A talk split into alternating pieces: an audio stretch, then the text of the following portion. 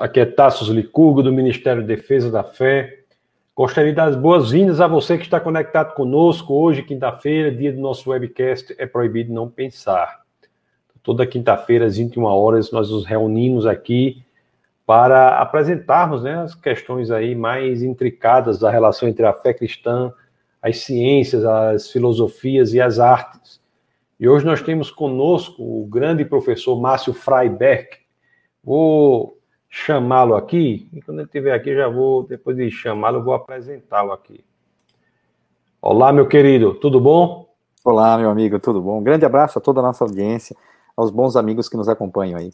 Eu gostaria de dizer que o Márcio ele é doutor em educação e ele tem três graduações aí que somadas dão um arcabouço intelectual muito interessante.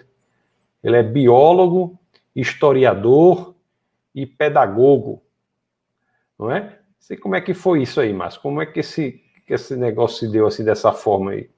Qual foi sua primeira paixão e como foi que você caminhou? Perfeito.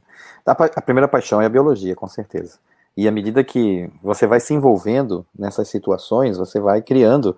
Porque uma das coisas que sempre foi um problema para mim, né, para os professores também, é que eu lia todas as bibliografias sugestivas. Eu acho que ninguém esperava que eu fizesse essas leituras. E eu fui tendo todos os insights que essas bibliografias são capazes de produzir.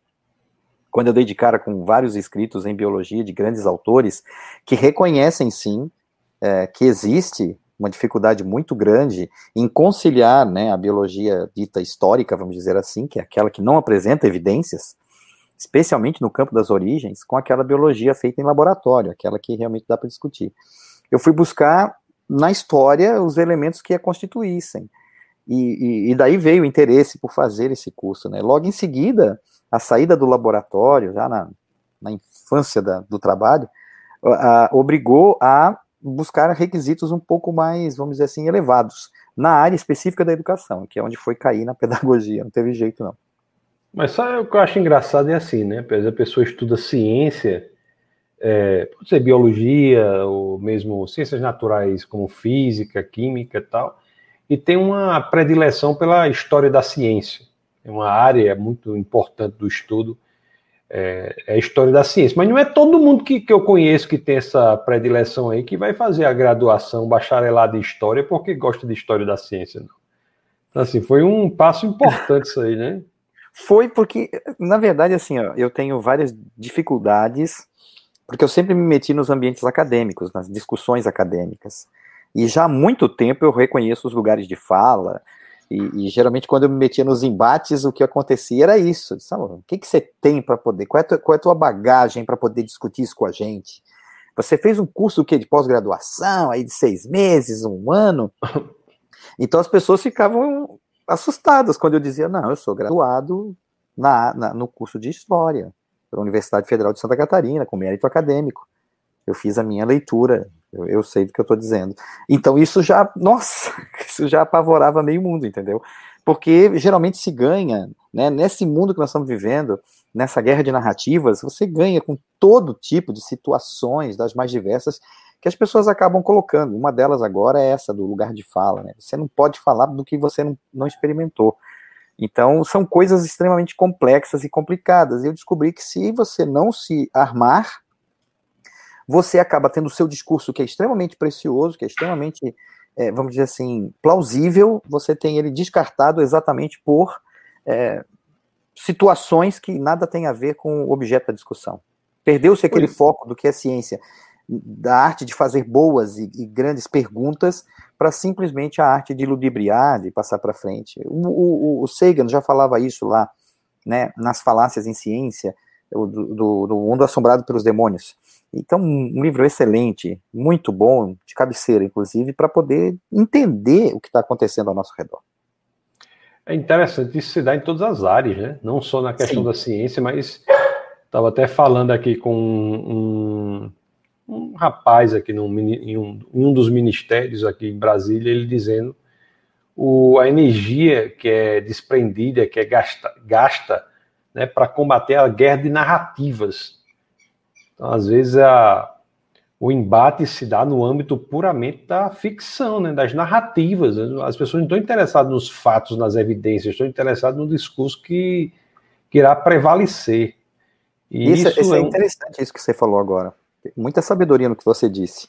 Nós estamos vivendo um momento em que a juventude que está assumindo esse manto, né, vamos dizer assim, é uma juventude que se alimenta de manchetes. Dificilmente ela lê o texto inteiro, ou tem paciência para ler todo ele, em busca daquilo que a gente chama de evidências. Não, eu posso dizer o que eu quiser na, na chamada de texto, mas quais são as evidências que eu apresento para justificar aquilo que eu estou falando? Então hoje pois nós é. nos perdemos em muito em guerras de narrativa, entendeu? Exatamente, chega, chega a ser absurdo você parar para dizer o seguinte, olhar para a pessoa e dizer, escuta, nós estamos falando do que mesmo? Da sua opinião, da minha opinião ou do objeto, do fato? É. E, e, eu já, já, me, já me peguei em situações que eu perguntei ao meu debatedor, amigo, nós estamos discutindo o quê? o sexo dos anjos? Isso não leva a lugar nenhum. Se você gosta do Flamengo ou do Vasco, não muda o fato de que houve um campeonato. Então nós vamos discutir o quê? Qual é o objeto? Então as pessoas acabam se perdendo nessas colocações adversas ao objeto, o que torna o discurso extremamente é, é, é, temerário. Temerário. Isso eu acho que até na, as crianças aprendem né, a distinção entre opinião e fato. Sim. E, e às vezes parece que se esquecem. Mas hoje, Márcio, nós vamos bater um papo sobre um assunto que eu acho muito importante, e eu estava até dizendo, eu acho que eu disse para você, que é difícil encontrar pessoas que se debruçam sobre isso, né? A questão do livro didático. Como é que está o livro didático, que é a narrativa, né? Qual é a relação dessa narrativa que, que é para uma audiência muito frágil, né? As pessoas são pessoas em formação, crianças. Então é, é uma coisa seríssima isso aí. Então hoje nós vamos bater o papo sobre isso. Então vamos lá, meu querido Márcio, um livro didático, né? Vocês aí que, que importante essa, esse bate-papo de hoje para aqueles que são pais, que, né, que para saber a importância, a relevância de prestar atenção no que ocorre nesse universo. Então vamos falar sobre o que é o livro didático. Bom, é, é a compilação é, que visa padronizar a forma como o ensino vem sendo é, é ditado no nosso país. Existem comissões que vão, é, vamos dizer assim, ditar as normas de como eles querem que esse conteúdo apareça lá no livro. O que por si só já é preocupante, porque esses, esses ditames, né, eles seguem geralmente aquilo que o grupo dominante determina, e é muito interessante a, a nossa discussão de hoje, porque se você parar para pensar um pouquinho, o, o que é que diz, né, os PCNs, né, os materiais que orientam esse tipo de construção? Por exemplo, no, no, na página 116, você tem lá que é compreender as ciências como construções humanas, entendendo que elas se desenvolvem por acumulação, continuidade ou ruptura de paradigmas. Na página que você fala é, são os, são os parâmetros, parâmetros curriculares, curriculares, nacionais. Nacionais, Isso. né? Porque tem pessoas Isso. que não Aquilo são da área. Definiu a construção da Base Nacional Comum Curricular. E é muito interessante, porque se você pega esses excertos, né, que você está fazendo a, a leitura, você percebe que é, é, é, o PCN orienta para uma liberdade de construção. Quando você pega lá na página 219, por exemplo, PCN de Ciências, né, a ciência não tem respostas definitivas para tudo, sendo uma de suas características a possibilidade de ser questionada e de se transformar. Olha que parágrafo libertador, que parágrafo interessante de fornecer à criança informação, né, ao adolescente informação, ao jovem Lê. informação em toda a educação básica. Lê de novo essa passagem aí, Márcio. A ciência. Página 219. A ciência não tem respostas definitivas para tudo sendo uma de suas características a possibilidade de ser questionada e de se transformar. Quer dizer, ciência, mas não cientificismo, né? Exato. E aí, então, o que, que acontece? O que, que acontece, né? Por exemplo, é, o, o, MEC sabe que o material produzido no Brasil não tem uma qualidade muito elevada. Por exemplo, se você pegar uh, o, o, caderno do ensino médio, Construção Política, Síntese das Salas Temáticas, por exemplo, na página 42, na parte que ele vai analisar e fazer um comentário sobre o livro didático, ele escreve o seguinte: ó, alguns livros didáticos apresentam reducionismos grosseiros e transposições simplificadas da realidade, o que compromete o aprendizado do aluno e que há muitos livros didáticos de má qualidade, em que o conhecimento é apresentado de forma fragmentada, incluindo muitas vezes conceitos errados ou distorcidos. O próprio governo entende que esse material que está sendo produzido e colocado na mão uh, dos nossos uh, adolescentes, dos nossos jovens, das nossas crianças, não tem lá a sua qualidade. E não consegue, vamos dizer assim, trabalhar no sentido de fazer essas correções. Por quê? Porque os grupos aos quais o livro é submetido, por exemplo, no caso da biologia especificamente é, é, dizendo aqui, é, argumentando, você tem grupos que são extremamente fechados. Então, esses grupos, eles inclusive interferem nos documentos que, que são produzidos. Porque no mesmo caderno do, do ensino médio construção política, o síntese da aula, da, da, das salas temáticas, lá na página 38, quando ele vai falar de currículo, olha só como é que está escrito lá as disciplinas escolares propostas permanecem sendo as mesmas que tradicionalmente compõem o currículo escolar. Sua estrutura e seus conteúdos não são problematizados. Perceba que isso aqui é um tiro no pé, porque vamos problematizar a evolução? Entendeu? Não vamos problematizar. Por quê? Porque ele, ela é dogma. Tá certo? Ela é dogma, não tem como. Se você pega o mesmo caderno, você pega lá na página 19, você vai perceber que está escrito assim: ó, o estudo da biologia deve possibilitar a compreensão de que a vida se organizou através do tempo, sob a ação de processos evolutivos. Aí você para e pensa: o que é que dizia o MEC mesmo?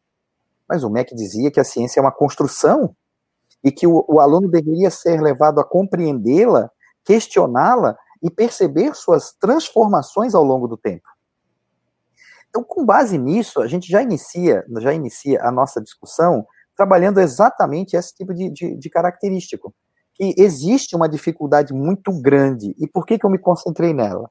Bom, lá nos primórdios, quando eu comecei a, a, a minha faculdade, as, e, e, todas elas, né, de modo geral, eu comecei a discutir muito com os meus professores, porque eu queria saber o que estava acontecendo. Então não adianta você receber um conteúdo e não saber explicá-lo. E, e eu acho que uma das minhas qualidades ou defeitos é a inocência. Então, em plena sala de aula, por exemplo, quando eu estava tendo as aulas de bioquímica, e o meu professor, que eu admirava muito até aquele momento, nossa, eu queria o lugar dele, eu queria ser como ele, né? Eu queria alcançar aquela situação.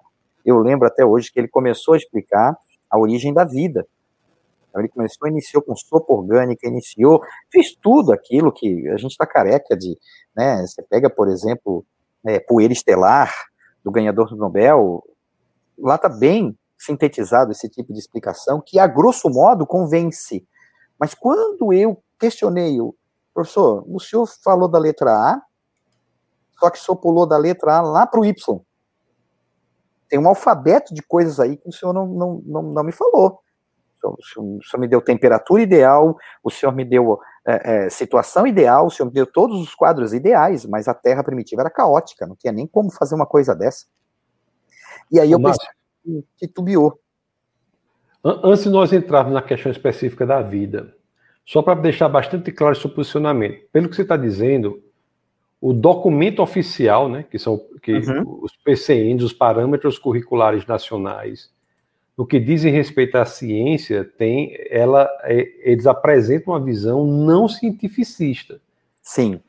Em primeiro momento, num primeiro momento, sim. Uhum. Certo. Não cientificista, em outras palavras, não dizendo que a ciência é dogmática e tal, tal. Quer dizer, que a ciência não é o único modo de saber. Perfeito. Pronto. Aí, mas depois você identifica que há uma mudança no segundo momento disso, não é isso? É, há uma segunda é, situação a ser criada a partir da primeira, que vamos dizer assim, não é que esquece a primeira, mas tenta arrumar a terminologia para ficar mais específica. Por quê? Porque ela ficou, segundo esses grupos que se apossaram exatamente do conhecimento, ou da forma como esse conhecimento vai ser divulgado, é, é, eles perceberam que estava ampliado, estava aberto demais. Oh, vamos centralizar isso aqui, vamos fechar mais isso aqui. Olha, a ciência ela não é dogmática, mas é a evolução que tem que ser ensinada. É, então, Na esses contrassensos. Acaba sendo, né? esses contrassensos é. são, são extremamente interessantes quando você parte para analisar. Essa questão da evolução, você leu aí, foi do PCN de biologia, foi? Foi. PCN, PCN de Ciências. De Ciências, que tem Isso. dizendo especificamente aí que tem que ensinar de acordo com uhum. a teoria da evolução. Isso. Posso mandar minha tese depois para você aí, que pessoal. Pode dar uma lidinha. É muito Faz toda a sequência da legislação. Aí os livros, então quer dizer, aí os livros que, que repito, livros didáticos que, que vão influenciar as mentes que estão em formação, né, as crianças. Sim. Não, e aí volta aquilo que eu estava dizendo. Na faculdade uhum. eu encontrei esse problema, porque ele me fez ler livro. Quando, quando ele não soube explicar a situação para mim, ele disse assim: olha, você tem que ler o material. Eu estou fazendo um resumo para minha aula, porque a minha aula ela é um fragmento dentro do pensamento. Ele me mandou ler os livros. E eu fui ler os livros. E quando eu cheguei lá, eu dei de cara com uma, com uma repetição de argumentos é, é, é, extremamente falaciosos. Por quê? Porque ele faz referência ao indivíduo que veio antes dele, e quando eu fui ler esse indivíduo que, faz, que fala antes dele, esse indivíduo também faz referência a um outro indivíduo que faz. É um ciclo sem fim. É um ciclo de autocitação, onde o indivíduo fica hum, rodando, rodando e não chega a lugar nenhum. E aí eu me importei com isso, por quê? Porque quando você vai para um debate, para uma discussão, Uh, uh, eu me lembro que eu e o Evandro Lombardi, por exemplo, fomos convidados a palestrar numa universidade e ele fez uma pergunta muito interessante. Ele perguntou assim: quantas pessoas nós temos hoje na sala? Daí o, o, o indivíduo que nos convidou, o, o, orientador, ele falou: olha, nós temos aqui em média de 900 pessoas. Aí ele disse: bom, que legal. Quantas pessoas aqui leram e estudaram evolução em algum momento de sua vida? Tassos, 900 pessoas levantaram a mão. E aí ele fez repetir a pergunta. Bom, agora de vocês, quantos leram a respeito do criacionismo? Ou de alguma vertente, ou de alguma, de alguma apresentação que contradiga o processo evolutivo? Aí as mãos foram cinco, seis. Então eu comecei a perceber o seguinte, que a, a boa parte do, do público brasileiro, ele não segue avante nas carreiras universitárias. E boa parte desses indivíduos que seguem a carreira universitária, eles acabam em algum momento não continuando então, o Brasil tem um histórico de alunos de primeira fase lotada e quinta fase, sexta fase em diante já não tem mais ninguém. Você vai ter uns gatos pingados lá dentro. Então, eu percebi o seguinte, que o único conceito de ciência que o indivíduo vai ter é aquele que foi lhe fornecido lá no fundamental e médio da educação básica. Então, eu passei um bom tempo investigando exatamente o processo de construção dos livros didáticos no Brasil.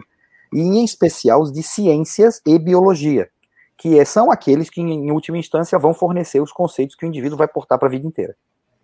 Deixa eu lhe fazer uma pergunta importante, que eu conheço muitos criacionistas que, que defendem, a pessoa tem um pessoal de design inteligente tal, que diz que não é criacionista, aquela história, mas essa galera, é, essa galera aí criacionista, né, que nós, eu sou criacionista também, claro, mas eles defendem que o criacionismo não, não deveria, no momento, ser ensinado nas escolas, nos livros didáticos. Eu vejo que a sua posição é uma posição independente disso aí, né?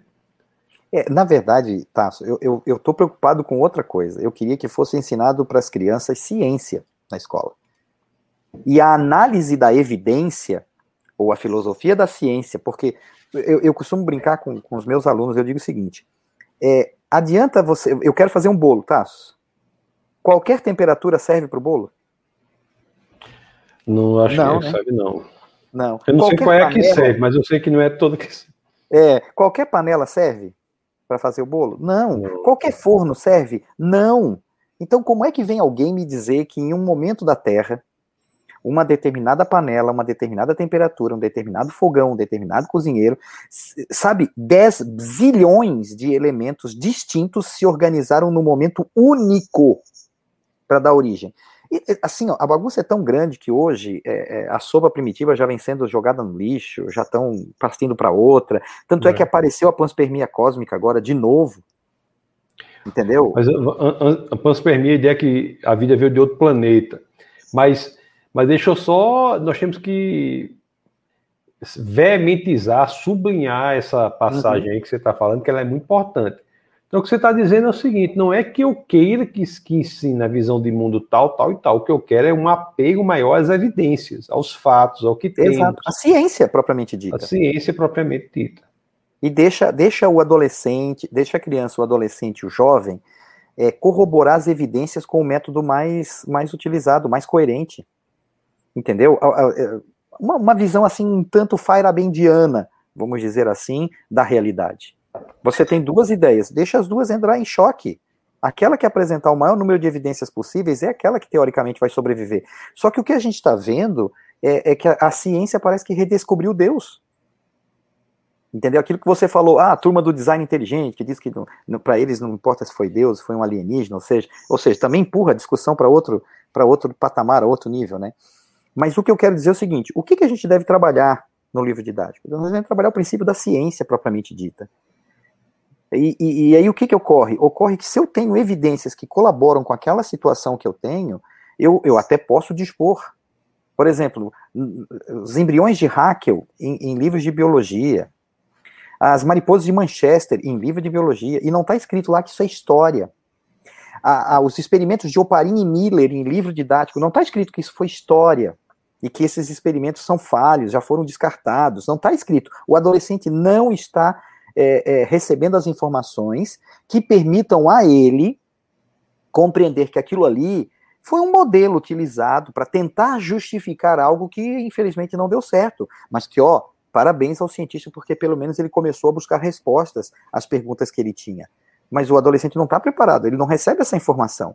Do jeito que ela é disposta nos materiais didáticos de hoje em dia, o que a gente tem é uma corroboração ao pensamento do grupo vigente. Que é isso que é ciência hoje. A ciência hoje se tornou aquilo que o meu grupo entende como ciência. Tanto é que psicólogo escreve em revista de psicologia e apresenta nos congressos de psicologia. Engenheiro escreve em revista de engenharia e apresenta nos congressos de engenharia. E cada grupo é extremamente restrito, no, no, no, vamos dizer assim, no trato que ele tem com respeito à ciência. Então, nós trocamos ciência por epistemologia. Nós trocamos evidência por caminho é, em busca de uma verdade provisória. Aí tudo bem, cada um assume. Mas, assim, é, dificilmente você vai ter é, é, pessoas trabalhando em prol de um bem comum você tem um conceito de molécula na física com um conceito de molécula na química. Não há, um, não há assim, um entrosamento. Ah, vamos discutir? Vamos discutir. Será que não é uma dualidade? Será que no, no, o que nós temos é uma dualidade, onda-partícula? Não, não. Para mim é onda, para mim é partícula. Então, esse tipo de situação, o adolescente não está preparado, vamos dizer assim, para recebê-lo. Por exemplo, por, eu vou dar um exemplo aqui que eu acho bastante interessante. É, o, o Tassos, faz para mim, projeta para o pessoal aí é, deixa eu só. Tá aqui, ó. É o slide 6. Projeta para mim o slide 6 aí. 6 e 10. 6. Só para é, 6 e 10. Só para que as pessoas que estão nos acompanhando. Isso aqui, ó, é uma página de livro didático, né? A página da esquerda e a página da direita, onde vocês podem perceber que uma criança, tá certo? Lá no sexto ano, seus 10 para 11 anos, ele recebe essa informação aqui, ó um planeta de 4,6 bilhões de anos. E o autor tentando desesperadamente emplacar uma narrativa. Quando a criança não tem nem noção de semana. Quem tem criança de 10 anos aí, pede para ele esperar uma semana. Pai, eu quero um presente. Tá, o pai vai te dar daqui a uma semana. Ele, ele vai parecer o burro do Shrek. Já chegou? Já chegou? Já tá na pronta? Já tá aí? Então, esse tipo de, de situação, você está emplacando narrativa, você não está emplacando ciência. Isso aqui não é ciência. Isso aqui é filosofia. Então, a criança não, não tem como trabalhar uma ideia. Por exemplo, você pega essa informação que vem do lado ali, a sopa primitiva já produzindo seres. Você tem, você tem verdadeira macroevolução ocorrendo, né? O peixe, daqui a pouco, ele vai criar perninha e vai sair ali no, do laguinho.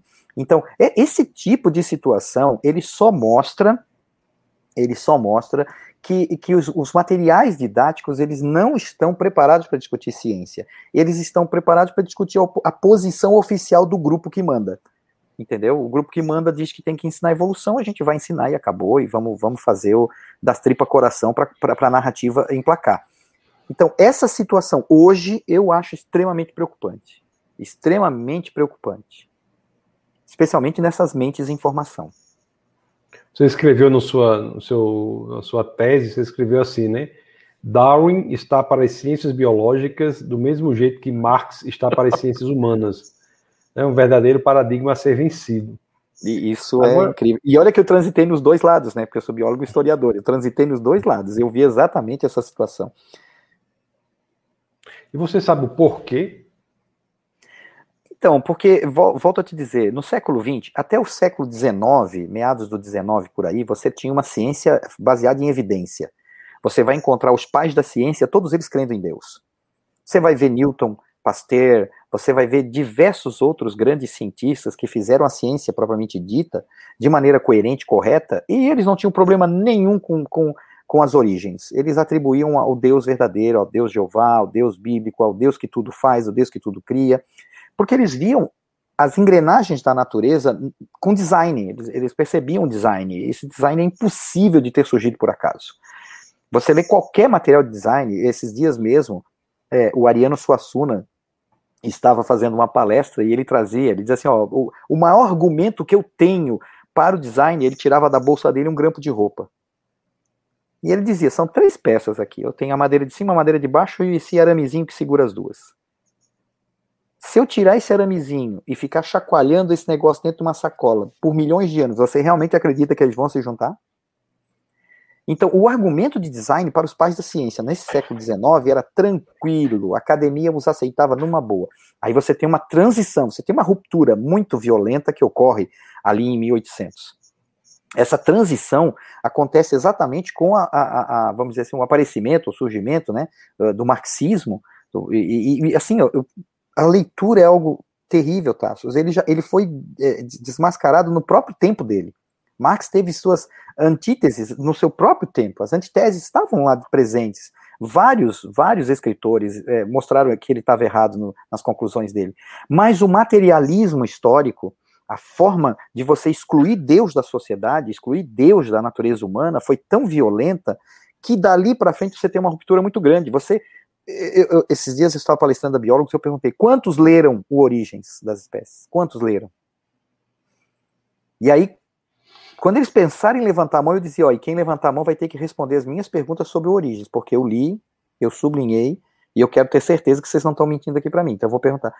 Você não vai acreditar, de uma turma de biólogos que eu tinha presente, mais de 70 alunos, por exemplo, só dois se atreveram a levantar a mão e dizer, não, pode perguntar que eu, que eu manjo. Mesmo assim, dos dois, um ainda ficou meio do tipo, levanta ou não levanta. Você tem uma tese, Darwin tem uma tese muito legal, muito bem escrita, a gente não pode tirar o mérito dele mas ela é toda totalmente baseada em, em filosofia, em pressuposições que não se provaram reais. O grande boom da, do estudo genético não existia, né, na época de Darwin também, né? Isso, mas assim, o grande boom genético está se provando exatamente uma arma contrária. É, Minha especialização é em biotecnologia. então, é. quando eu fui, eu fui atrás, Tasso, sabe? A, a, a parte ruim é que assim, ó, não, não fiz nada não fiz nada no, no chão, da, não, não foi mal feito a minha formação. Eu fui atrás da informação, eu fui buscá-la, em loco, lá no processo de construção. Então vamos lá, eu quero, eu quero descobrir, porque, vamos dizer assim, ó, de, do ponto de vista científico, eu sou extremamente cético.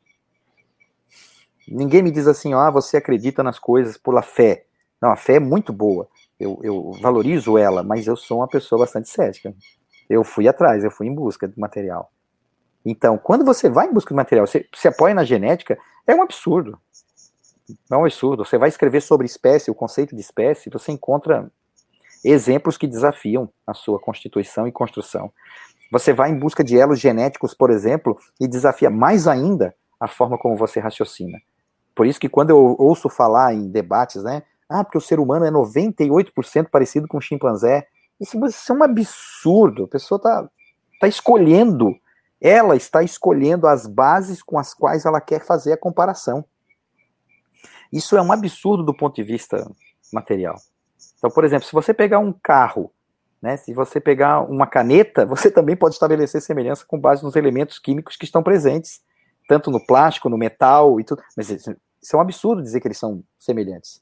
Você vai olhar para uma caneta, olhar para um carro, você vai dizer, massa, você é um idiota.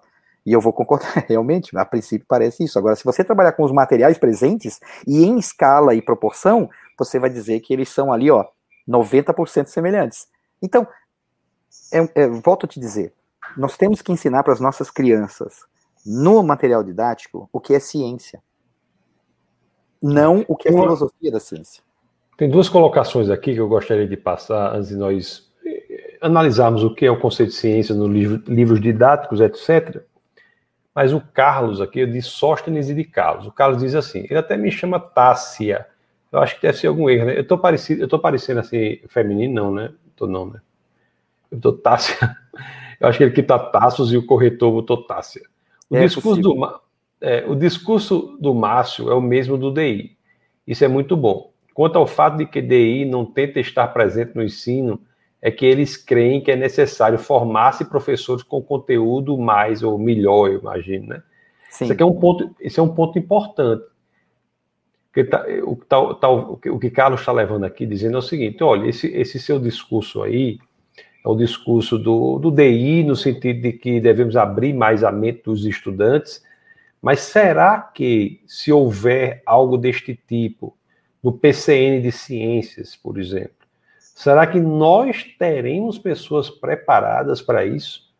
Será que o, o, ponto que ele traz aí é um ponto relevante na educação, né? Quer dizer, vamos abrir o PCN para isso e ter o problema de não termos pessoas formadas para isso. Sim, esse é o maior, maior problema, porque a formação em biologia, que é outra área que eu acabo investigando, é, hum. é, é, uma, é uma formação extremamente dogmática. Daí porque hum. a minha frase. Você quer ler de novo a minha frase? Darwin. É, a frase dele, eu vou até botar no livro dele aqui, vou botar para vocês verem aqui. Que é melhor as pessoas lendo do que eu falando, né? Ó, Darwin está para as ciências biológicas, assim como Marx está para as ciências humanas. O verdadeiro paradigma a ser vencido. É, é isso. Então, oh, como é uma... que eu vou preparar esse professor se ele já vem formado de maneira dogmática? Eu só queria ajudar o nosso amigo ali, eu não, não peguei o nome dele.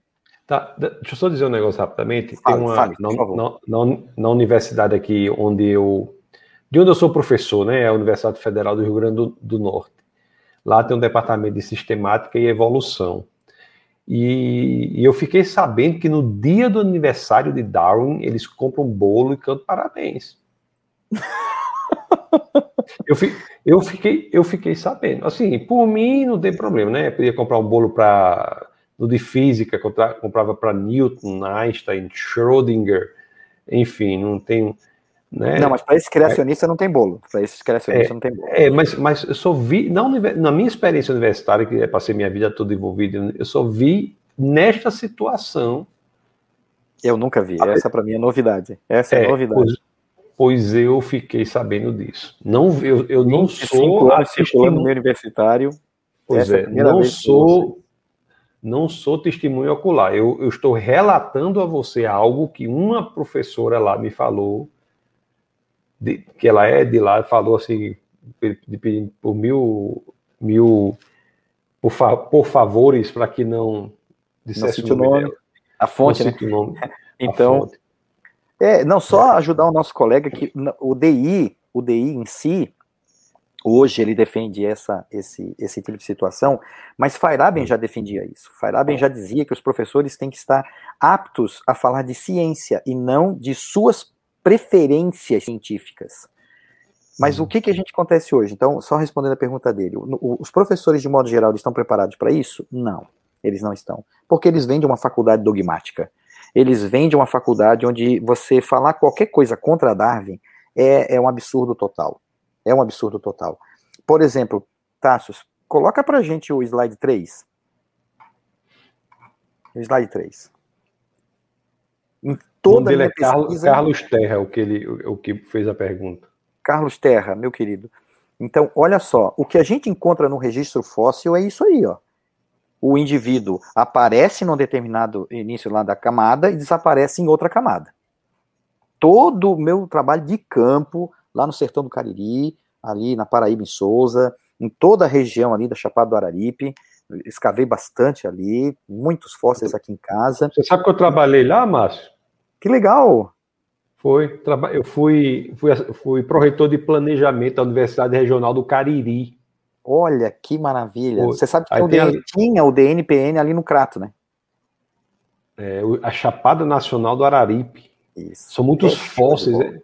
Tem que ter um combate, havia um combate muito grande pela universidade contra o tráfico de fósseis, né? Mas você sabe que todo o período que eu estive lá, o povo apoia muito isso, sabe? O povo não gosta que retire nada de lá.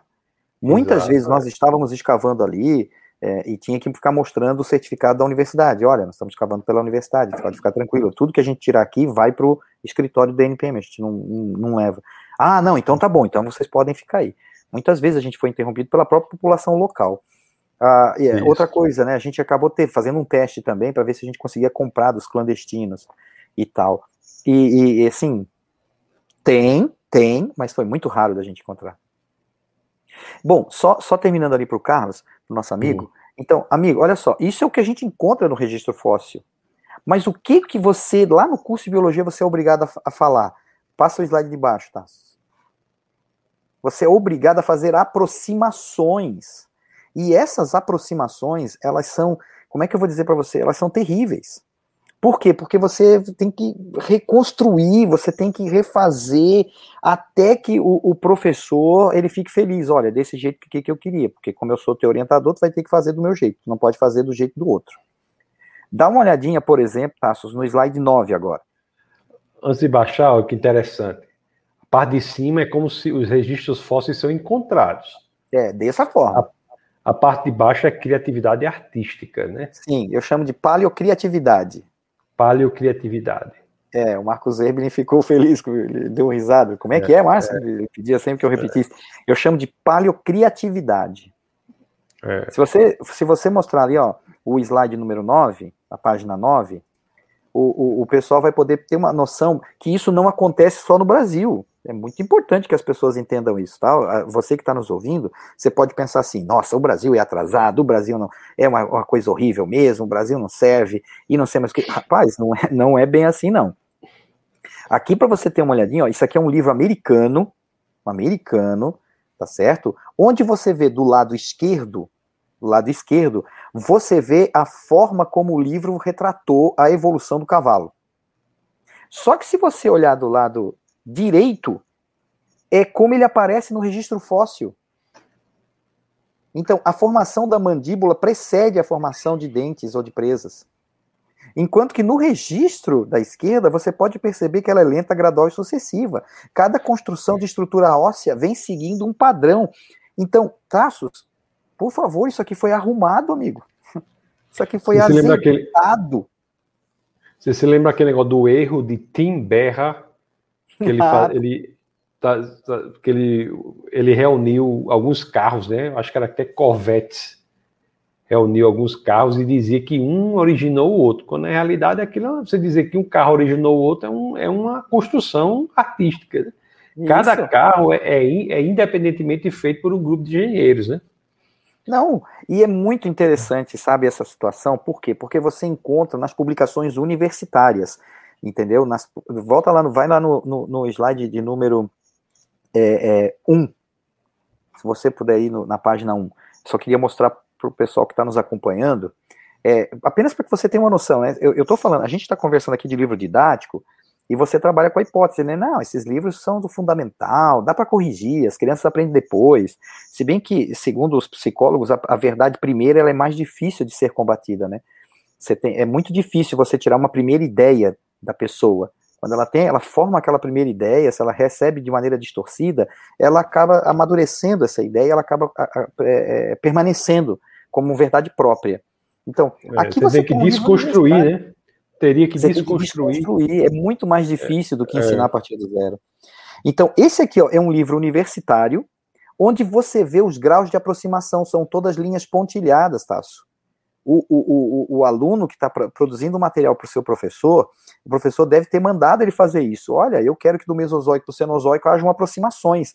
E ele começou a fazer linhas pontilhadas. E é tão interessante, eu até coloquei ali umas setas e, e uma observação, que chega um momento que eu acho que ele está completamente desesperado. Você vê um ponto de interrogação ali embaixo? Olha ali no círculo, na bolinha você vê um ponto de interrogação. Eu acho que o menino ficou assim: Jesus, não tem mais como enfiar a aproximação aqui, eu já fiz de tudo. O desespero é tão grande que em biologia evolutiva nós já descemos de nível. Hoje, por exemplo, já se propõe é, é, classificação pela estrutura celular, né? O grupo procarionte, o grupo eucária dos eucariontes. Por quê? Porque um nível acima você já tem uma bagunça que é quase impossível fazer assimilações. Então, perceba, Tassos, perceba que mesmo, mesmo dificultando, obrigando, forçando, azeitando, o indivíduo coloca linhas pontilhadas. Agora, vai para o vai pro slide, é, é, vai para a página de número 2 aí, desce ela um pouquinho. Você vai perceber uma coisa, que quando você faz pesquisa séria, você você está vendo alguma linha, tá? Ligando esses vários, vários é, cefalópodos, né? Esses vários polvos, é, essas lulinhas aí, ó, ao longo da, da coluna geológica. Você não pois vê mais é. linha nenhuma. Isso aqui é pesquisa séria. Por não é didático que... esse aqui, né? Não, não é didático. Esse não é didático. E aí o que, que acontece? Por que, que o de cima está tentando passar o quê? Ciência ou ideia? Por que, que o, de, o de cima foi feito desse jeito? O que, que ele está querendo passar? A ideia aqui é narrativa, é... né? Exatamente. É, é isso que a gente tem que prevenir as crianças. Nós temos que dar às crianças condições de serem cientistas e não interpretadores de narrativas, assimiladores de narrativa. Então, hoje, o livro de material didático, ele vem preparado com esse tipo de conotação. E isso destrói completamente qualquer tipo de, vamos dizer assim, ó, de, de, de forma de compreender. O... Passa no slide de baixo, por exemplo, você vai ver ali, ó, quando a pesquisa é séria, ela não, não aponta aproximações. Você não vê linhas ligando é, todos esses cefalópodos aqui, ó, que está sendo analisado no trabalho. Eu, isso aqui é pesquisa séria. Por quê? Porque foi o que ele encontrou. O que eu encontro no extrato é isso, é isso que eu tenho que passar para frente, é isso que é divulgação científica. Olha, crianças, eu pesquisei lá os elos evolutivos e desculpa, não é à toa que se chama elo perdido. Hum. Até porque se eu tivesse encontrado, Tasso, seria o elo achado, né? Mas na verdade ele é o elo perdido. Agora vai lá na, na, na página 8 para você ver como é que as crianças veem isso aí. É, deixa eu, eu vou lá, mas se você me permite, Por deixa favor, eu só colocar uma, uma observação aqui que você vai falar depois porque você está mostrando tudo isso. Mas existe a pressão também, né? Quais consequências um docente pode sofrer se insistir em explicar a origem da vida de forma diferente do que é exigida hoje? Ou seja, explicar pelo criacionismo, pelo design inteligente, etc, etc. Tá. Então, o Sóstenes. É, você quer que eu vá em qual página agora? Não, não, deixa eu só explicar para o Sóstenes ali a situação certo. dele. É, Sóstenes, na verdade, eu acho que um professor, ele não vai arrumar encrenca se ele explicar o que é ciência. Se você trabalhar com evidências, você vai mostrar para a criança, gente, ó, o que é encontrado é isso. Mas, mas existe dentro da biologia um dogma, um, um acordo que foi feito e, e você não vai estar tá mentindo se isso ocorrer. Tem um livro muito interessante, eu vou procurar ele, já, já, já de, deixo à disposição para o grupo. Eu acho que todo mundo que tem interesse nessa discussão deveria ler que o autor, daqui a pouco eu vou lembrar ele, vou lembrar o livrinho também, mas eu, eu procuro aqui. Ele fala que existem duas biologias. Existem a biologia histórica, que é aquela que não há provas, você não tem como justificá-la, apenas diga que foi feito um acordo para que todo mundo entendesse ela dessa forma. E a biologia laboratorial, ou coerente, ou correta, ou aquela que a gente executa no laboratório. Então, não há, não há hoje, no, do, dentro do alto debate, né, a não ser que você vá para o dogma, né? Então, lá, no, lá no, no, chão da fábrica, você tem gente é, comprando bolo e batendo foto e batendo palma para Darwin. E, isso eu acredito que exista sim, porque essa, essa turma do chão da fábrica não desapega de jeito nenhum de suas, de suas crenças. Né? Porque, na verdade, o que a gente está discutindo aqui é a fé de cada um. Ó, eu acredito no Deus. O Márcio, é um negócio tão absurdo que quando nós somos, ou vamos, né, quando nós promovemos eventos na universidade pública, para debater essas questões, há um movimento político na universidade, há um movimento dos estudantes para impedir que o evento ocorra. Ah, sim, sim. Não, não, não é assim, a pessoa quer debater. Eles não querem debater, eles acham um absurdo que o debate exista. Numa universidade pública, você não pode debater, por exemplo, alternativo, você não pode debater o pensamento, então, é, é, são batalhas impressionantes que nós temos para que ocorram eventos dessa natureza. É, infelizmente, Tassos, eu sou obrigado a concordar com você. E eu volto a lembrar para o nosso amigo que fez a pergunta. Eu acredito que um professor ele deve ser é, pautado ah, por sua prática pedagógica. E sua prática pedagógica deve levar em consideração ah, como que eu vou dizer, a formação em ciência e não na dogma, no dogma que alguns acreditaram, é, vamos dizer assim, é, ter. Então, eu acho que esse, essa é a situação que a gente está vivenciando hoje. Ela mostra exatamente o grau que nós estamos sofrendo. Por quê? Porque as pessoas simplesmente justificam. Elas simplesmente justificam a forma de fazer ciência dessa maneira e acabam se eximindo de, de qualquer outra coisa. Então, uma coisa é dizer que você tem medo. Ah, realmente você vai sofrer uma, algum tipo de repressão? Deve sofrer, eu sofri minha vida inteira. Agora, você tem que lutar para dar condição ao indivíduo de que ele consiga, minimamente, ele ter condição, vamos dizer assim, de, de, de reconhecer o, o, que está diante dele. Porque a luta, a luta é muito grande. Tassos, dá uma olhada, dá um, na 8 de 10 aí, na página 8 de 10. Página 8, deixa eu abrir aqui a página 8. Do... Abra a página 8 de 10. Peraí, viu? Deixa eu só colocar aqui para vocês.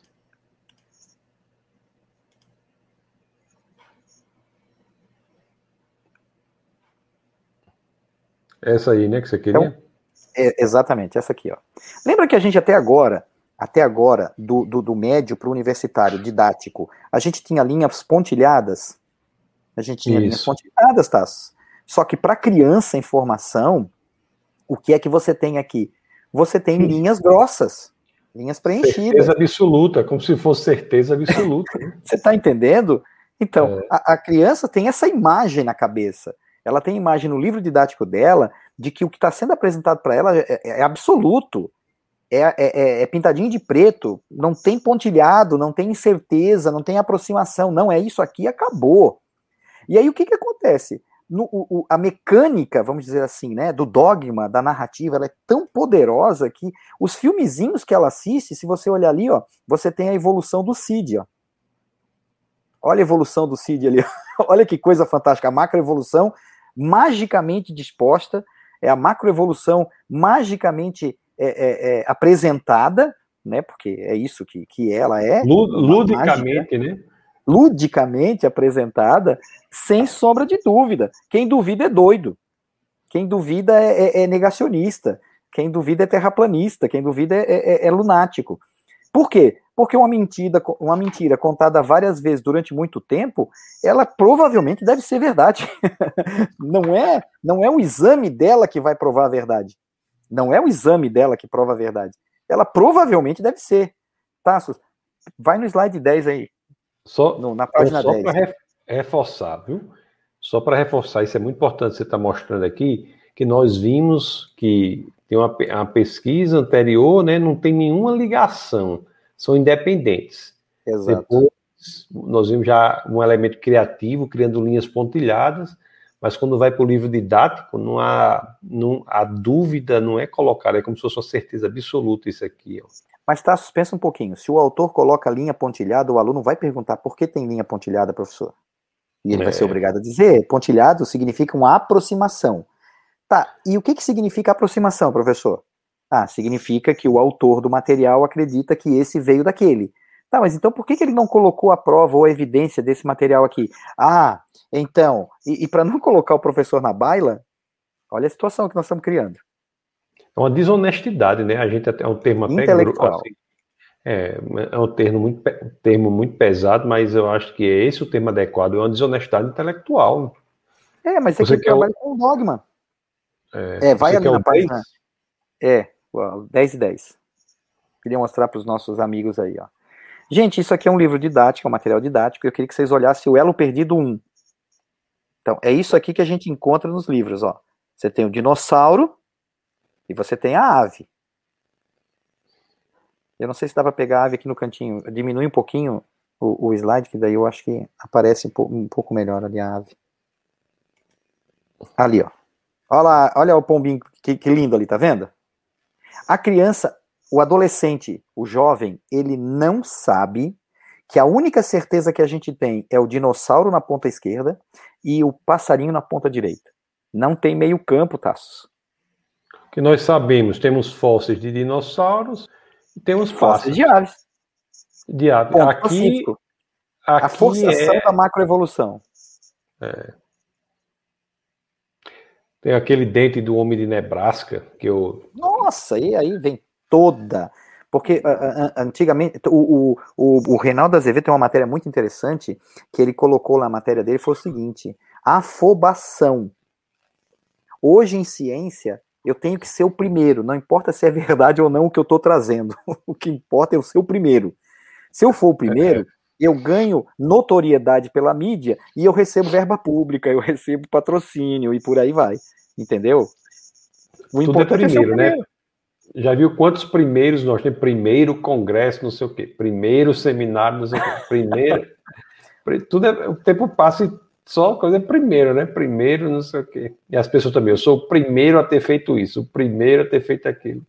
Eu mandei para é você aí um novo slide pelo WhatsApp, tá? Para você projetar para o pessoal, onde tem um livro que eu gostaria muito de indicar. É um livro evolucionista, já estou deixando bem claro, mas ele é muito bom.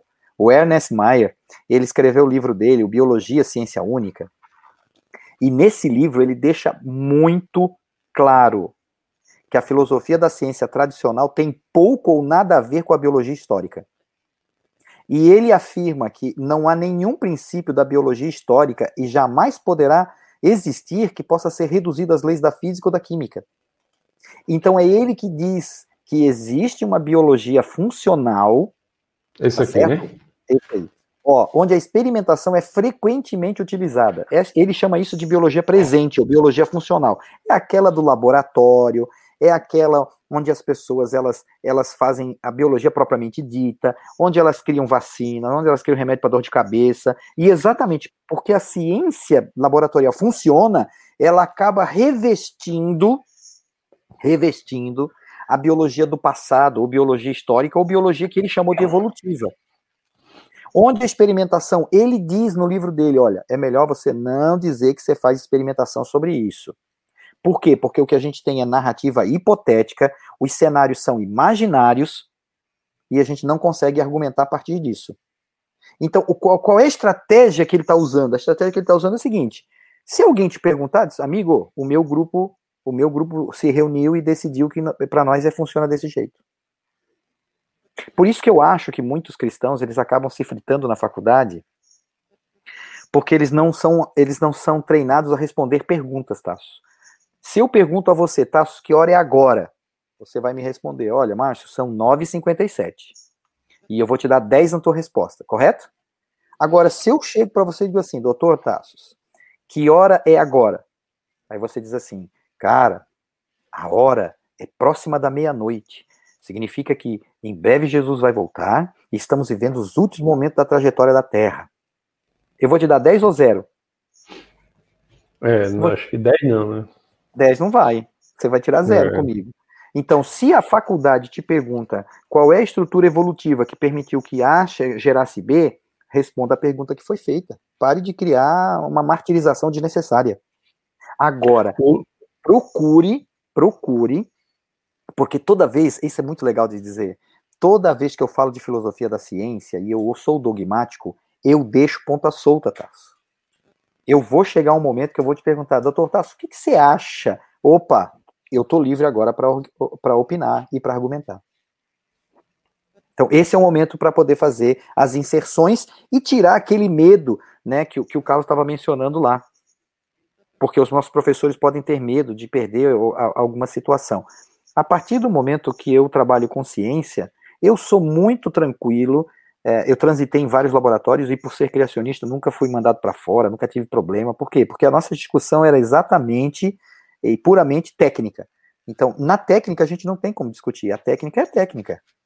Agora, o que eu acredito ser, aí sim. Aí é campo para discussão, porque o que a gente tem é filosofia. Muito bom. Então, o livro é esse aqui, Biologia Ciência Única. Esse, esse é o livro que você tinha Esse falado. é o livro que eu recomendo a leitura, é, porque ele simplesmente acaba por, por, vamos dizer assim, expor. Né? O que ele fez foi uma radiografia da biologia evolutiva e ele botou ela no seu devido lugar, que é o campo da filosofia. Tá certo? Está aqui a sugestão de leitura da Companhia das Letras, Ernst Mayr, que é Biologia Ciência Única, prefácio de Drauzio Varela. ele é um, o, o autor é evolucionista, né? Não Nossa, é um livro rachado, é dogma. É. Dogma. Mas é um livro que ele faz essa distinção aí entre. Isso, ele faz. Teologia e... funcional e. É, é, o famoso tiro no pé. Hum. A famosa expressão idiomática. Ele deu um tiro no pé. Eu acho que ele atirou nos dois juntos, acho. Ele lembra o Bertrand Russell, o, a o figura Russo, dele. Sim. Não é? Não lembra um pouco? Lembra, lembra. É, quando eu olhei assim, eu achei. É, é, lembra, né? Não é igual, lembra. É, eu queria, deixa eu ver. É, tem algumas. Deixa eu ler algumas mensagens que nós temos aqui. Fica à vontade. Só pode, só pode colocar nos comentários alguma, algumas dúvidas, pessoal. O Gilmar da paz a todos, a paz. Qual o nome do colega? Rapaz, o nome do colega é Márcio Freiberg. É, o Freiberg. É alemão esse nome aí, é, Márcio? Sim, sim. Márcio é lá do sul, né? É de Santa Catarina. Graças a Deus. É isso? Terra Graças boa. A Deus. Sim. E mora no sul, né? Ainda mora no sul você. Moro, aqui na Grande Florianópolis. Você está falando de Florianópolis aí. Isso. Prazerzão estar tá falando com essa galera fantástica do Nordeste. Eu amo, tenho uma paixão pelo Nordeste. É, nós temos pessoas de todos os lugares aqui. Tem muito Nordeste também. Eu sou, eu sou lá do Rio Grande do Norte, embora esteja falando ali de Brasília. O Sóstenes diz, já falei, já li. A Rosiane diz, fantástico, a verdade é só ela. Aí Rosiane diz, matemática, não entendi muito bem. Ah, é porque provavelmente ela está defendendo o ponto de vista do princípio matemático. A ciência uhum. como um princípio matemático. Newton defendia isso também. Newton defendia que a ciência deveria ser. Tanto é que Galileu fundou a experimentação, mas foi Newton quem matematizou a habilidade do ser humano de prever resultados, né? É. Essa questão da capacitação dos professores é central. A Rosiane ela diz, ó, não é só ensinar design inteligente ou criacionismo, mas sim ter professores capacitados para tal. É isso aí. O Carlos ele pede perdão pelo, pelo corretor do, do que falou. é, viu? Eu imaginei, você tinha razão, era o corretor mesmo. Então a Rosiane, se quiser comentar aqui o que ela disse. Não, eu, eu acredito que ela está coerente, ela está correta, porque assim, ó, quando você expõe a mecanicidade, quando você expõe a, as evidências, é quem tem que tirar a conclusão é quem ouve. Eu, eu, eu costumo me basear numa, numa premissa que eu ouvi há bastante tempo, de um grande jornalista, que ele dizia o seguinte: cabe ao jornalista dar o fato, a opinião sobre ele é minha. Então, se eu não tenho liberdade, se eu não ofereço essa liberdade ao, ao acadêmico que me escuta, eu estou sendo opressor. Isso é opressão. Eu vou manipular a informação de tal maneira que ele vai falar e repetir exatamente o que eu quero. Isso não faz sentido. Então, a partir do momento que você apresenta as evidências, e elas falam por si só, elas não precisam de interpretação. Você não precisa é, é, interpretar registro fóssil. Não, você não precisa. Basta olhar a coluna geológica. Depois, um outro momento, a gente pode até brincar de discutir tecido mole. Tecido mole já aparece em quase toda a coluna geológica.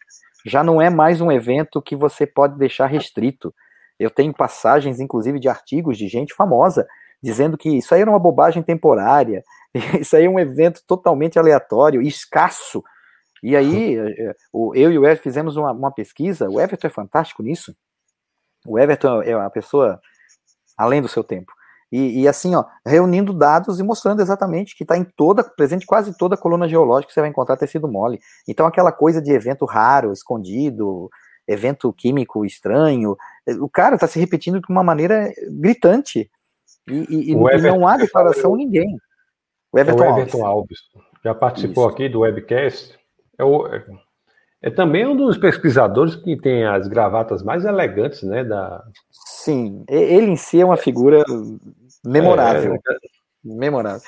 Eu já encontrei figura. pessoas que não o conheciam por nome, mas eu dizia, não, mas é aquele da gravatinha. Isso, já, já sei quem é, já. Na hora. ele é show de bola. Vou ver, falar com ele para fazer uma outra participação aqui no webcast. nós fizemos um Muito sobre dinossauros. Foi muito é legal. Fantástico.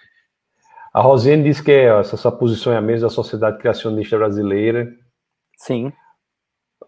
É, realmente, ela fala do aniversário de Darwin, que a gente falou, é o famoso Darwin's Day, né? Que é comemorado, tem bolo, tem tudo. Não, e sabe o que é mais interessante? Se, se você hum. puder, é, é, é projeta aí a página 5 de 10. É, do, vê, daquele vê. Prim, do primeiro, né? Do primeiro, do primeiro, é. Isso, do primeiro. Só tá. para mostrar. A, as crianças também comemoram Darwin Day sem querer. Elas são, elas são inseridas nesse ambiente de narrativas. Uhum. E esse ambiente de narrativas vai construir a cabecinha dela. Ó, você tem em pleno livro didático a foto do Darwin. Um homem é. sério, um homem sisudo, né? Eh, nossa, parece que as imagens são escolhidas a dedo. Então, na mesmo, no mesmo momento que você tem na página da esquerda os novos seres que povoam o mar, olha a expressão que linda, que linda Tassos, olha, surgem os vermes. Entendeu? A criança não sabe que está falando de mágica.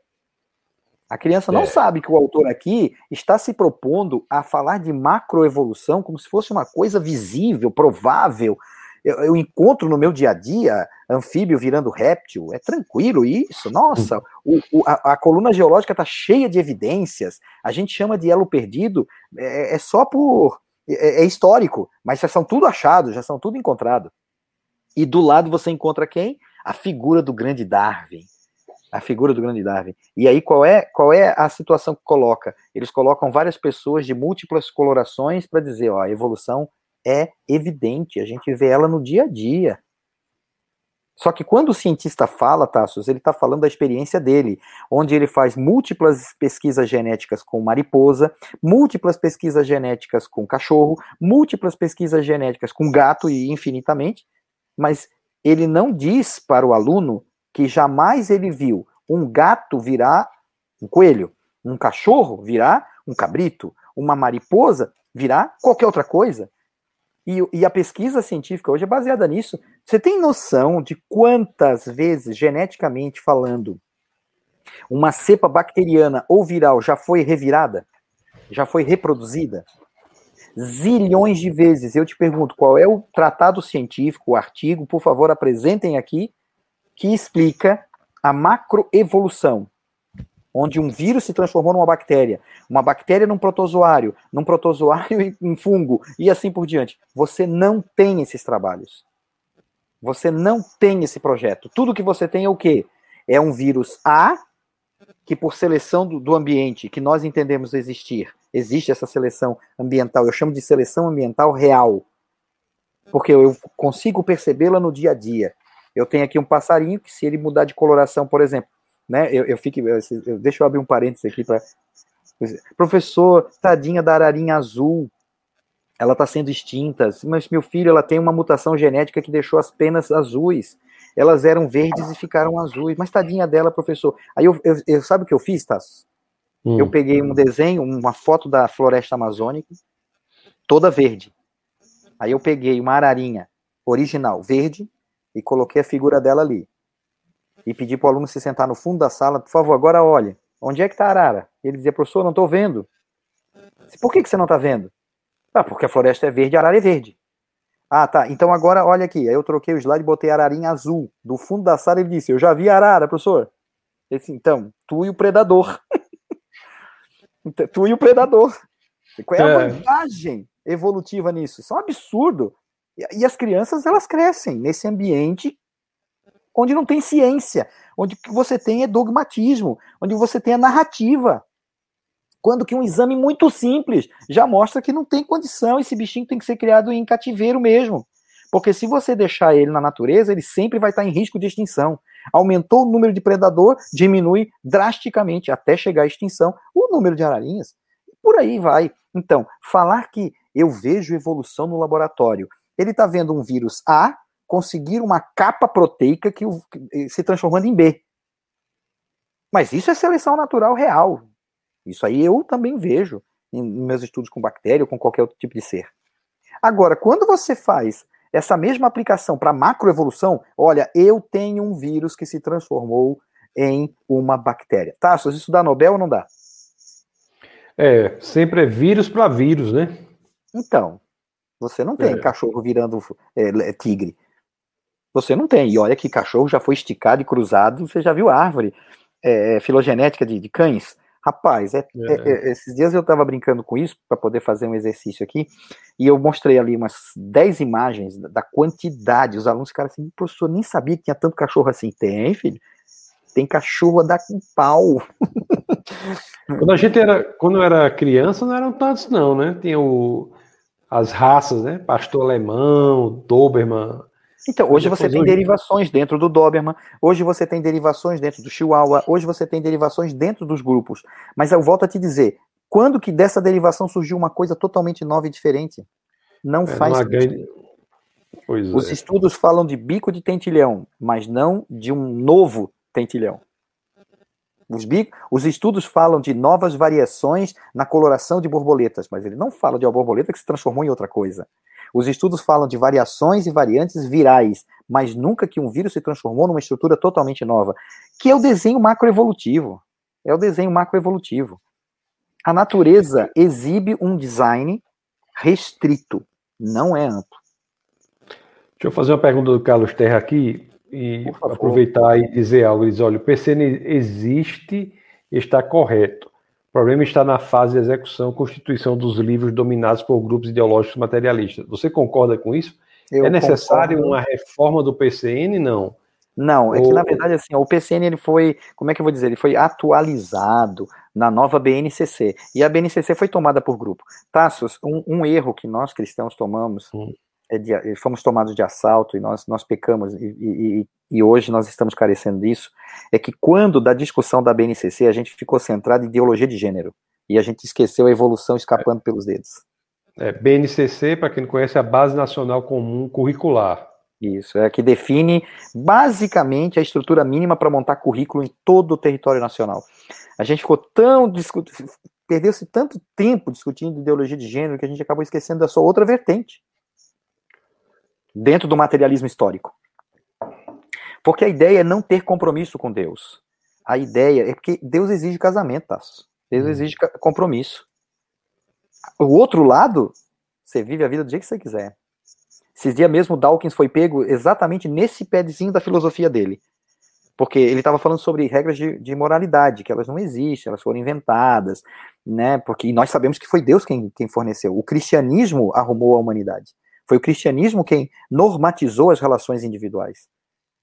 Tanto é que os cristãos foram, foram é, já diziam que comia criancinha, porque os romanos abandonavam as crianças à morte e os cristãos iam lá, pegavam para cuidar e criar.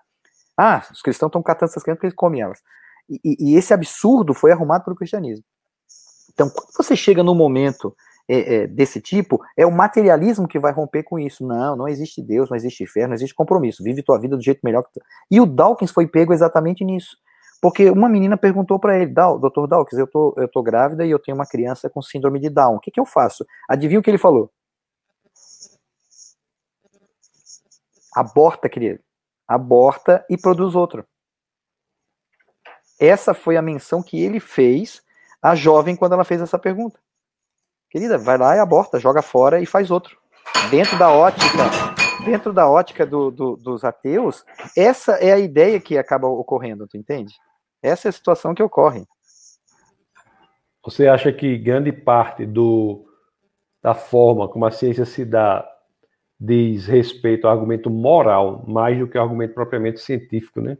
Sim, as pessoas, é porque... as pessoas optam pelo, por uma visão de mundo em que elas podem fazer o que quiserem. Sim, elas, elas preferem. É, é um discurso mais, mais aceito. Ele não é racional, ele é, vamos dizer assim, de caráter filosófico e pessoal. Porque você, você botar uma aliança no dedo não é para qualquer um. Tanto é que o casamento antes do desuso.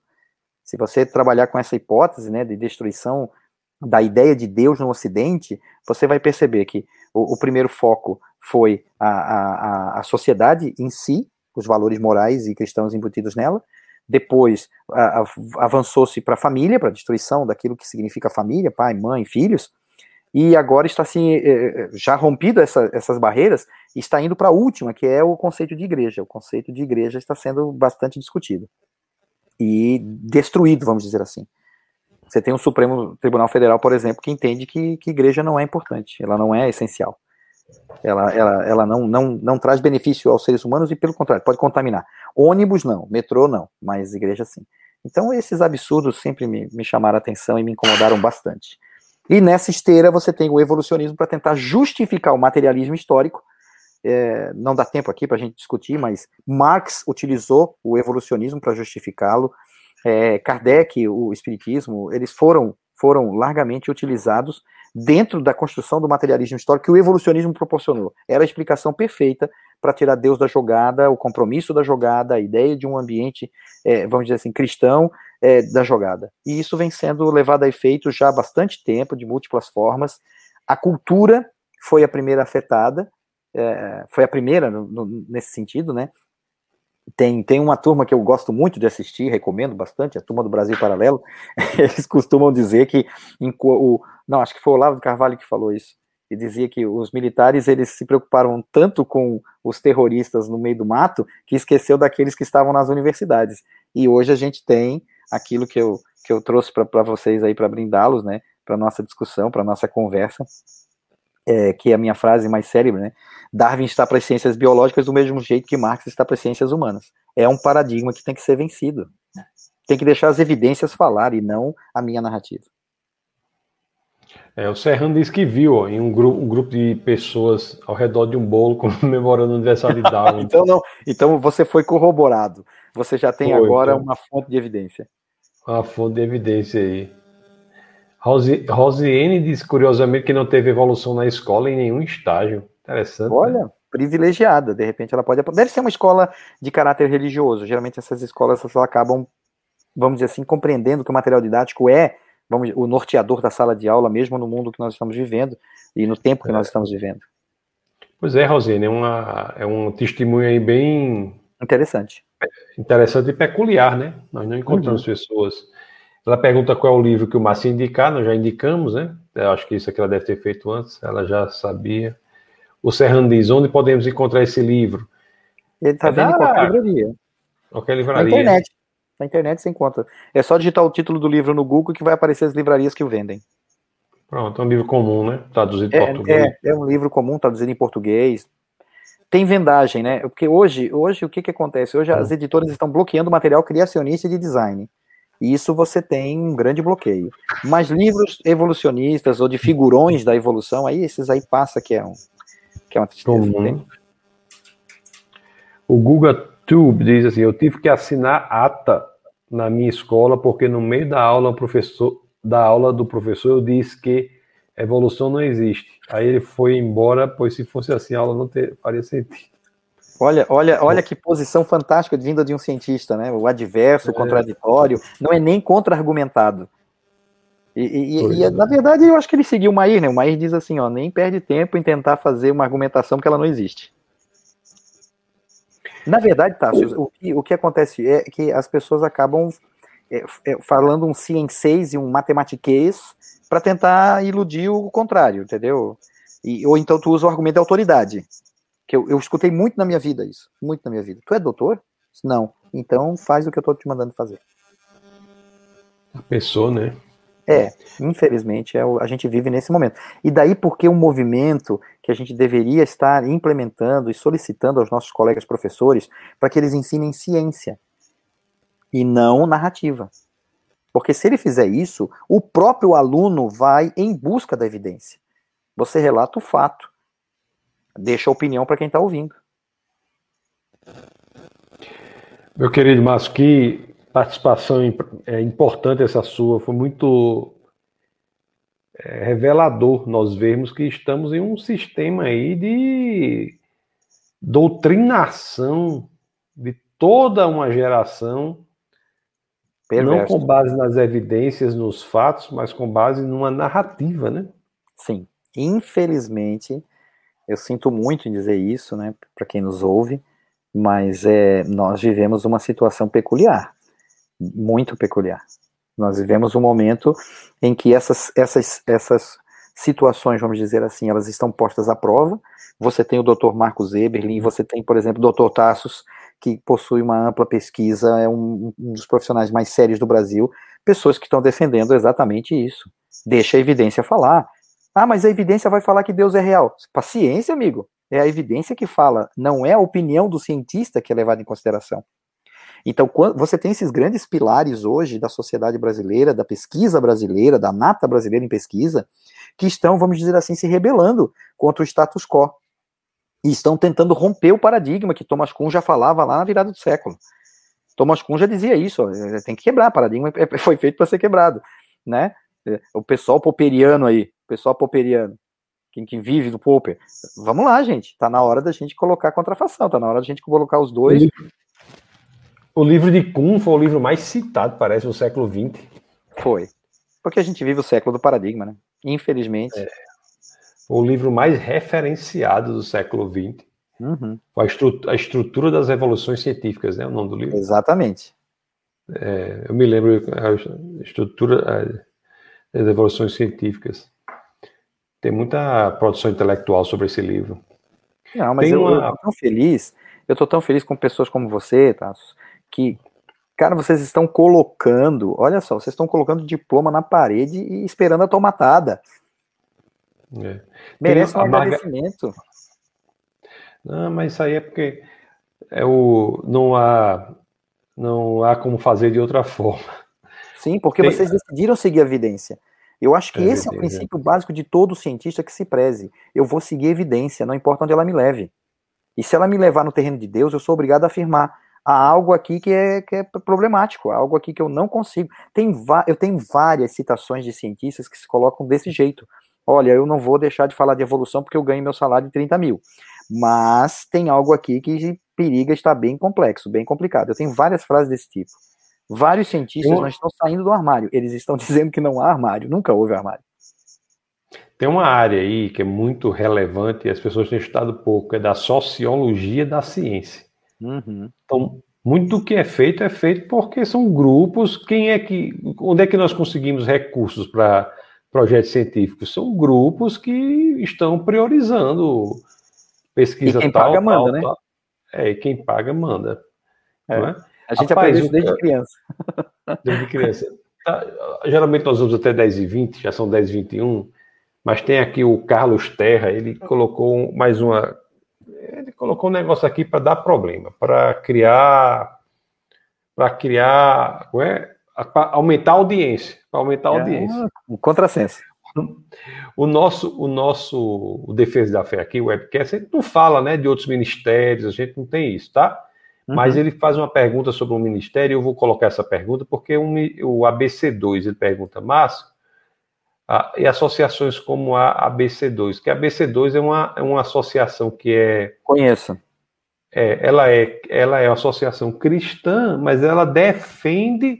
E aí nós podemos falar sobre o tema e deixar as pessoas que fazem parte da associação né, à vontade. Ela, ela defende o evolucionismo teísta. Então, eu acho, e, eu acho que ela não é cristã. eu acho que ela não é cristã é incompatível, né? O evolucionismo não, teísta é incompatível com a Bíblia, né? É Além mais de não uma ter... forma, Tassos, é mais uma forma de ludibriar, de passar perna e de converter pessoas, é, porque assim, ó, os caras têm muita grana, o, material que eles produzem é show de bola, você tem que pegar nas entrelinhas ali o, o que está acontecendo, não é todo mundo que tem esse nível de leitura, entendeu? Eu tenho alguns materiais que eles me forneceram, e rapaz, é muito bem feito, não é, não é mal feito, não. Entendeu? O dinheiro vem do, vem do bio. Quando eu estava trabalhando nos Estados Unidos, tinha um, um, professor lá. Porque nos Estados Unidos é assim: você está você tá no, é diferente do Brasil, né? Quando você está na universidade dos Estados Unidos, o professor tem que fazer duas coisas. Ou ele tem que ser muito bom em publicações, ter um nível altíssimo de publicações relevantes, ou ele tem que ser muito bom em captação de recursos. Então, às vezes não é um cara que produz tanto, mas ele é um cara que consegue articular, uhum. é, trazer recursos para as pesquisas na universidade. E teve um cara lá, rapaz, um conhecido amigo meu, que ele, ele se, se vinculou ao Biologos, do Francis Collins, uhum. que, que eu tenho a impressão que é esse recurso também, não sei, eu preciso até, se alguém souber, me diga, mas eu acho que a BC2 no Brasil é a versão Biologos americana. Então, é, eles são muito ricos realmente, é muito, muito recurso. Né? Eles defendem isso aí. Agora, teoricamente, assim, o pessoal do ABC2, eu conheço alguns, até pessoas boas, né? Então, mas, mas eu. Tá na é, canoa errada, né? É, mas eu concordo com você. O, o, defesa, o pensamento de defesa da fé também é esse que evolucionismo teísta ou evoteísta não é bíblico, é incompatível com a, com a parte das escrituras que diz que Deus criou os animais segundo os seus min, segundo os seus tipos. É incompatível. Não, não tem condição. E outra coisa, o, o, o, o pecado, o pecado originou a morte. Não foi uma coisa que foi apagada durante milhões de anos e depois surgiu, tipo um Deus indeciso, parece, sabe? Aquela versão Deus criança, que uma hora se arrepende, outra hora fica desse jeito. É. É, só para ilustrar, é, eu, eu, tive uma vez um contato com o pessoal da ABC2 e aí eu perguntei: Você é cristão? Ele disse: Eu sou cristão. Aí ele olhou para mim e falou assim: Você não acredita no relato dos Gênesis como literal, né? Aí eu olhei para ele assim: Eu acredito como literal, sim. Por quê? Você não? E ele disse para mim: Claro que não. Isso aí é uma história da Carochinha que foi contada pra gente estúpida daquele momento. Não faz nem sentido você querer aplicar uma coisa na outra. E eu peguei e falei assim: Nossa, que interessante. E, e, como que você concilia a pessoa de Jesus como mentiroso? Daí ele olhou para mim e falou assim: como assim? Jesus não é mentiroso? Sim, infelizmente ele citou o Gênesis. Ele citou. Então ele estava Ele, ele autenticou o Antigo Testamento, é. é. Amigo, ele autenticou. Ele botou o selo é. dele, ele assinou. E aí você está dizendo para mim que era a história da carochinha? Que Jesus é. estava perpetuando uma história milhares de anos depois, que ele já podia ter contado uma história madura? Se ele tivesse interesse em dizer que o processo foi evolutivo, ele diria. Nem faz sentido fazer o contrário. Agora, pelo contrário, ele nem perdeu tempo em explicar. Ele disse: o que, o que tu leu dos profetas lá? Volta lá e lê, meu filho. É aquilo lá. Não tem nova, não há novidade. É aquilo ali. Então, eu, eu sinto muito a, a, todos eles. Eu tenho uma, uma paixão profunda por eles. Já fui convidado para eventos, inclusive, e eu sempre deixo claro o meu ponto de vista. Não tem como conciliar evolução é, com, com o relato bíblico. Não, não, não rola. Não tem isso. Então eu ABC é hoje. É, sinto e muito mais. também, né? E, e, científico também. Então, é, é querer se é. converter ao grupo dominante. É. Eles perceberam que ser criacionista era negacionista, terraplanista, e todos os istas possíveis. E aí eles perceberam o seguinte, cara, vamos juntar os, os dois, que a gente continua recebendo dinheiro e ao mesmo tempo sai propaganda, propaganda aí uma fé esquisita, uma é. fé deturpada. É. Márcio, vem cá. Rapaz, eu não sei. Eu, você tem algum, algum lugar que você queira que, que a gente divulgue aqui? Eu te, na, na descrição do vídeo. Porque o Serrano diz assim: Eu gostaria de saber se o meu colega já publicou as suas ideias. Você tem algum blog, algum Instagram, algum livro, não. alguma coisa que você queira Rapaz, professor 40 horas. não, não tenho. Eu, eu, eu, admiro pessoas que conseguem manter redes sociais ativas e blogs ativos. Rapaz, eu não dou conta, não. Eu tenho muita coisa, muita mesma para fazer. Agora mesmo eu estava preparando um material, que são vídeos bem curtinhos, é, é, para serem apresentados para as crianças, né, tentando mostrar, tentando é, traduzir isso que eu tô que eu tô falando para vocês, né, ciência propriamente dita. E, e, e, isso toma um tempo tremendo. Não não tenho não tenho isso não, mas eu posso enviar minha tese para fazer uma boa leitura e também receber os comentários contrários. Eu, eu sempre estou aberto ao contrário, ao contraditório. Acho que é muito importante. Eu acho que isso é ciência e é por isso que a gente publica. A gente publica esperando que alguém um dia leia e replique e, e, e, se, e fique incomodados. Olha, comigo aqui não deu certo. Explica melhor como que você fez. O que no Brasil é uma quiser, coisa realmente terrível, né? Se você quiser, Márcio, você me envia sua tese em PDF, que eu, que eu coloco aqui um link na descrição do vídeo, para quem quiser ler, pode baixar a tese, se você assim uhum. quiser. Ou então você manda seu e-mail, alguma coisa que a pessoa possa entrar em contato com você, da forma que Mas você achar melhor. Se escrever o meu nome no Google, aparece a tese. Eu acho que hoje ela tá, é domínio público, então... Então, pronto. Então, o, o Márcio é um, é um pesquisador popular, famoso. famoso. Você escreve, é famoso. Você escreve o nome dele. O que, que você ele, ele, ele, ele diz assim: não precisa de nada. Você quer saber alguma coisa sobre mim? Escreve meu nome no Google. É, é, é verdade. Perdão se, soou, perdão se soou assim. Não, não, não, eu, eu, eu, tô, eu tô achando isso mesmo. Então, Serrano, escreve o nome dele no Google. Bota aí, Márcio Freiberg, que a tese baixa lá, né?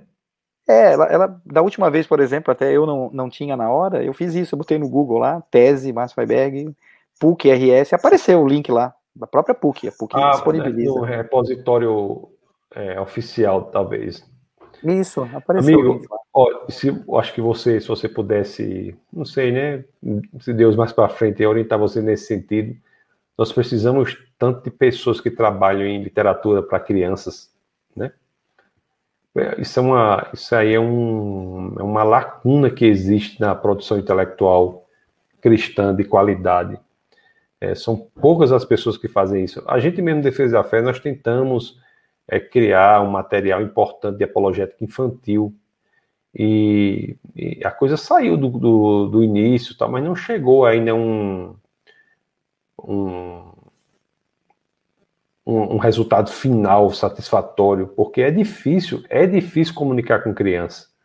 É, é bem complexo. É, é, é por isso que eu digo pessoal do, do Ministério Infantil, do Defesa da Fé, nas igre igrejas de Defesa da Fé tem um Ministério Infantil, digo, olha, vocês, se você consegue ensinar para uma criança, você consegue ensinar para qualquer pessoa.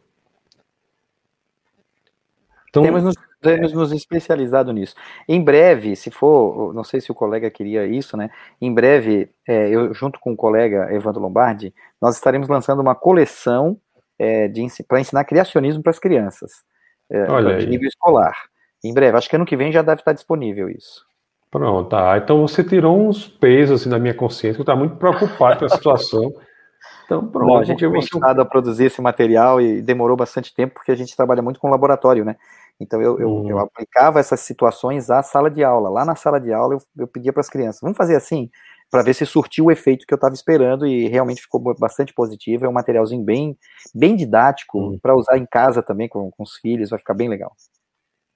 Ó, a Rosiane diz assim, ó, estou, estou terminando minha licenciatura em biologia e uma pós na área de educação. Quero atuar nessa área de ensino para crianças e adolescentes. Parabéns, Rose, parabéns. Olha, São poucos Rosiane, os que vão para esse nível. É, Rosiane, procura aí o Márcio, né? O Márcio, para que ele vai passar muitas dicas para você, dar parabéns para você. A Rai, a grande doutora Rai, tá dando aula top demais. Sua aula foi, foi top aí. Ah, foi um bate-papo. Obrigado, Rai. O Rio do diz alto nível, pena que eu cheguei tarde. Mas você pode estar tá gravado aí, né? Aliás, pessoal, se você não é, não é inscrito no canal Defesa da Fé, que é defesadafé.tv, você tem a oportunidade de fazer. Você vai aí no seu navegador e bota defesadafé.tv. Aí você é direcionado lá para o canal de vídeos do Ministério Defesa da Fé. Eles alto nível demais. Enfim, meu querido, as pessoas gostaram muito, né? Está aqui, ó, tá o pessoal pedindo. Escreve um livro, Márcio. Existe já uma Vamos, vamos criar uma, uma hashtag, né? Uma hashtag. Né? Nossa, não, não, não, não. Escreve, um, escreve um livro. Mas... Deixa eu terminar essas tarefas todas aqui. É, é, é, muito bom. Amigo, muito obrigado pela sua participação. Eu que agradeço o convite, queria deixar Foi... registrado. Obrigado mesmo, Tassos, poder participar do Defesa da Fé. É um programa que eu assisto é, sempre quando eu posso, quando não estou em aula. E já queria deixar claro aí um grande abraço a todos os grandes amigos aí que eu acabei de fazer. Muito obrigado pelas palavras bondosas, pelas participações. Queria agradecer ao Dr. Tassos, que, que sofre na pele tudo isso que eu acabei de falar aqui. Tudo que a gente estava falando, o Dr. Tassos sofre na pele, porque eu sei que ele é um divulgador de ciência e não de narrativas. E eu fico muito feliz de ter pessoas assim hoje é, no nosso meio acadêmico. Eu fico muito feliz mesmo. Parabéns por sua atuação. Mas eu tô com o chamado couro grosso. uma metamorfose, olha, isso aí é uma evolução. eu tô. Você sabe como é o chamado couro grosso? Sim. O povo. É, rapaz, olha, olha, eu, eu tenho dito, se você é cristão, é, John Wesley é responsável pela conversão quase de um país ele caminhava certa vez, fazia três dias que não se seguia, não sentia nenhuma perseguição. Aí ele desceu do cavalo, levantou os braços aos céus e orou: Senhor, o que, é está, o que eu estou fazendo de errado? Oh. é Ninguém está me perseguindo. Aí nessa oração, o cara viu, jogou uma pedra nele, né? Aí quando a pedra acertou nele, ele disse: Muito obrigado, Senhor, pela confirmação. é. Então, então, assim, o que eu digo é o seguinte: se você é cristão e não sofre algum tipo de perseguição pelo seu cristianismo, é por outras coisas, não. Sim. Não sofre, não sofre nenhum tipo de perseguição pelo seu cristianismo, você precisa reavaliar sua saúde espiritual. É verdade. É verdade. É? E eu agradeço muito a Deus por pessoas como você, como o Marcos Natal, como o Naor, como o Marcos Eberlin, que são pessoas fantásticas que colocaram Eu, eu, eu, costumo brincar com essa alegoria da Idade Média, né? Colocar o diploma na parede para receber tomate. E eu fico muito feliz por vocês serem pessoas assim brilhantes que desenvolveram canais de comunicação com toda essa galera que nos assiste e que irão assistir em algum momento da vida, porque acaba, acabarão sendo direcionados por vários links é, para esse nosso debate. Eu fico muito feliz. São pessoas que botaram a cara a tapa e engrossaram o couro para poder receber a chibatada da vida. Obrigado, meu querido. Nós temos, as pessoas gostaram muito, né? O Francimário fala top, já, eu sou a hashtag, escreve um livro, Márcio já está rolando já botou ali o Rose, Rose.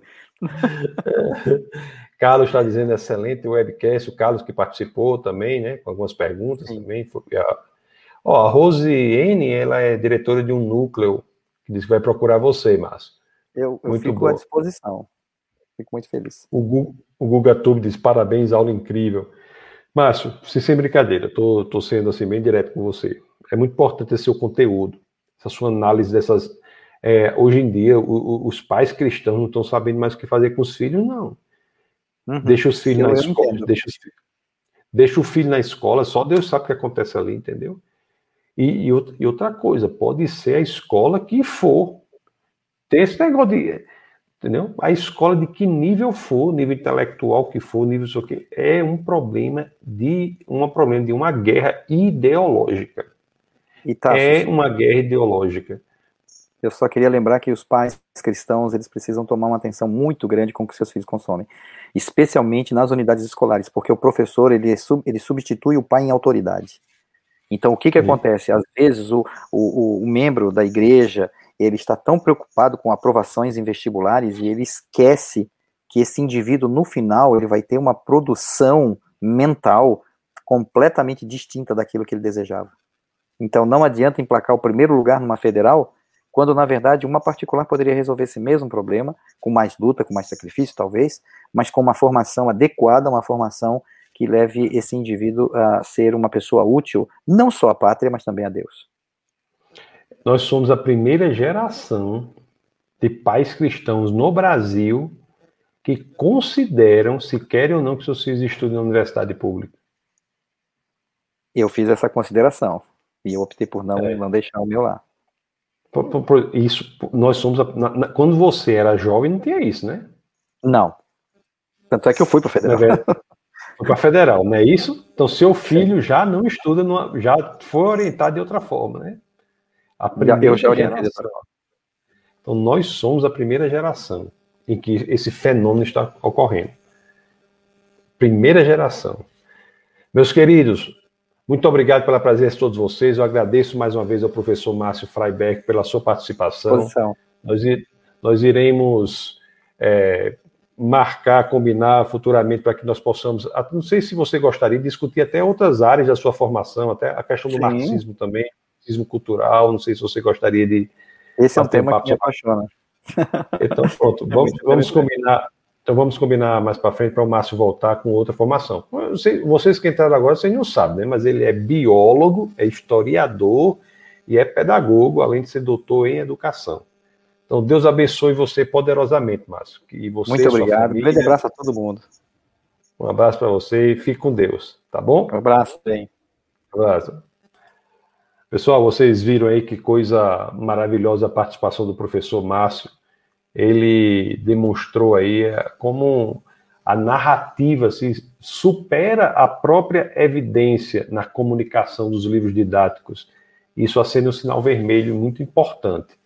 Então, agradecemos aí ao professor por sua disponibilidade, agradeço a cada um de vocês que está conectado conosco Saiba que domingo às 18 horas nós temos o culto da palavra, transmitido aqui também às 18 horas, domingo às 18 horas, e terça-feira às 21 horas nós temos a nossa escola bíblica. Escola bíblica é, semanal, toda terça às 21 horas. E a aula da próxima semana será sobre o nome Cristo.